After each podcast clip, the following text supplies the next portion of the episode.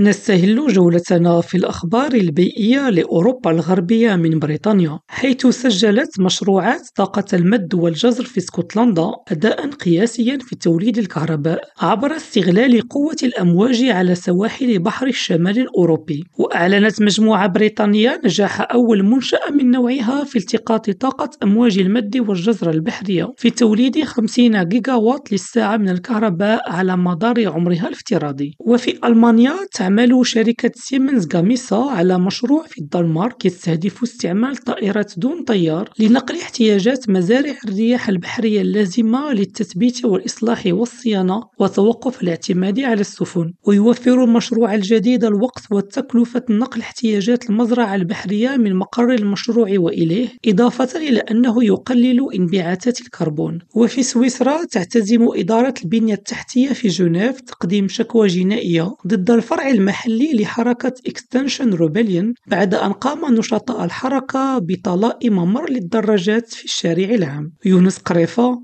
ريم راديو إسطنبول